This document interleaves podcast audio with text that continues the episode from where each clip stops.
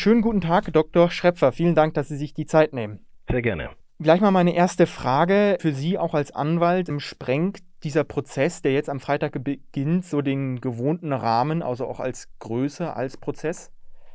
Ja, das kann man sicherlich so sagen. Allein der Umfang der Beweisaufnahme ist schon außergewöhnlich groß, weil es natürlich auch viele Fälle, viele Taten aufzuklären gilt. Ist denn auch die Sicherheitsvorkehrungen, sind die sehr groß an diesen Tagen oder insgesamt an diesen insgesamt 27 Prozesstagen, die jetzt angesetzt sind? Ja, also ich gehe davon aus, weil es natürlich auch ein sehr emotionaler Prozess, Strafprozess werden wird, das ist ja schon abzusehen, gehe ich davon aus, dass die Justiz auch entsprechend Sicherheitsvorkehrungen geschaffen hat. Können Sie vielleicht noch mal kurz erläutern, worum geht es denn jetzt in dem Prozess ganz konkret? Es geht darum, dass dem Beschuldigten vorgeworfen wird, im Sommertag letzten Jahres ähm, im Kaufhaus und in der Nähe zum Kaufhaus auf Menschen eingestochen zu haben. Der Vorwurf der Generalstaatsanwaltschaft lautet jetzt auf dreifachen Mord und elffachen Mordversuch. Aber warum gibt es jetzt keine Anklage gegen den Messerangreifer, also keine direkte Anklage? Ja, also bei Kapitaldelikten ist es üblich und es entspricht auch den Gepflogenheiten, dass stets eine psychiatrische Begutachtung erfolgt, immer zur Frage der Schuldfähigkeit. Und das ist in dem Fall natürlich auch geschehen, vor allem es hat ja schon konkrete Anhaltspunkte gegeben. Gleich ähm, am Tattag, also am Tatabend, habe ich ja ersten Kontakt gehabt zum Beschuldigten und da hat sich schon abgezeichnet, dass er psychisch extremst belastet ist und hier ganz offensichtlich ein schwerwiegendes Krankheitsbild ähm, zum Vorschein kam und deswegen sind zwei Gutachter beauftragt worden, zur Frage der Schuldfähigkeit Stellung zu beziehen und beide Gutachter sind unabhängig voneinander zum Ergebnis gekommen, dass jedenfalls von Schuldunfähigkeit im strafrechtlichen Sinne auszugehen sein wird. Jetzt kritisieren gerade viele genau das, dass eine Unterbringung in einer geschlossenen Abteilung der Psychiatrie keine richtige Strafe sei. Was entgegnen Sie diesen oder ja, was sagen Sie dazu?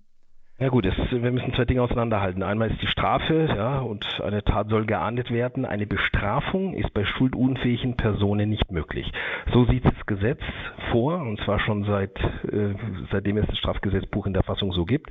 Also insoweit ist es schon begründet zu sagen, wenn ein Schuldunfähiger eine Tat begeht, für die er aus welchen Gründen auch immer, wie in dem Fall jetzt einer schwerwiegenden psychiatrischen Erkrankung, nicht schuldfähig ist, darf er nicht bestraft werden. Das heißt aber nicht, dass auf die Allgemeinheit losgelassen gelassen wird, sondern in solchen Fällen greift dann natürlich die Therapie. Das bedeutet, psychisch Schwerkranke werden forensisch therapiert, sind also auch da quasi weggesperrt. Es ist also nicht so, dass er in irgendeiner offenen freien Klinik ähm, äh, in irgendeiner Weise eine Therapie bekommt, sondern er ist weggesperrt, nur nicht in, in einer JVA, in einer Justizvollzugsanstalt, sondern in einem Klinikum, Bezirksklinikum.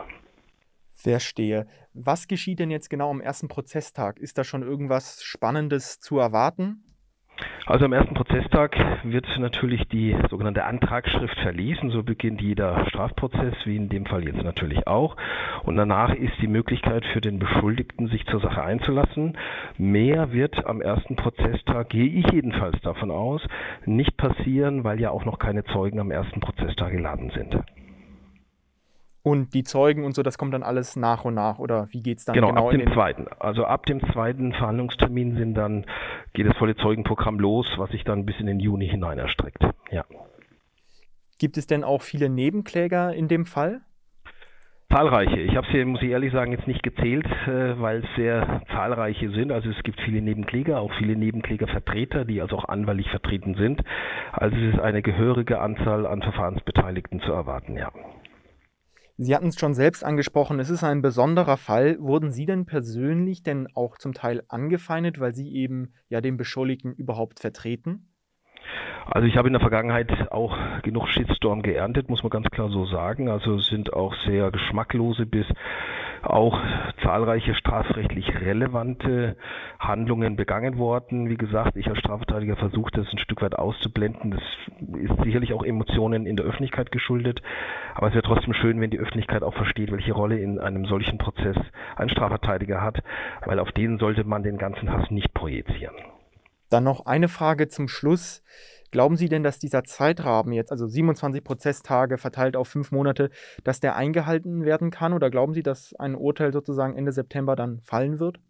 Also ich gehe davon aus, wenn jetzt Corona-bedingt alle Zeugen auch kommen und keiner erkrankt, das ist natürlich, ich meine, wir haben einen engen Terminplan, das muss man schon sagen.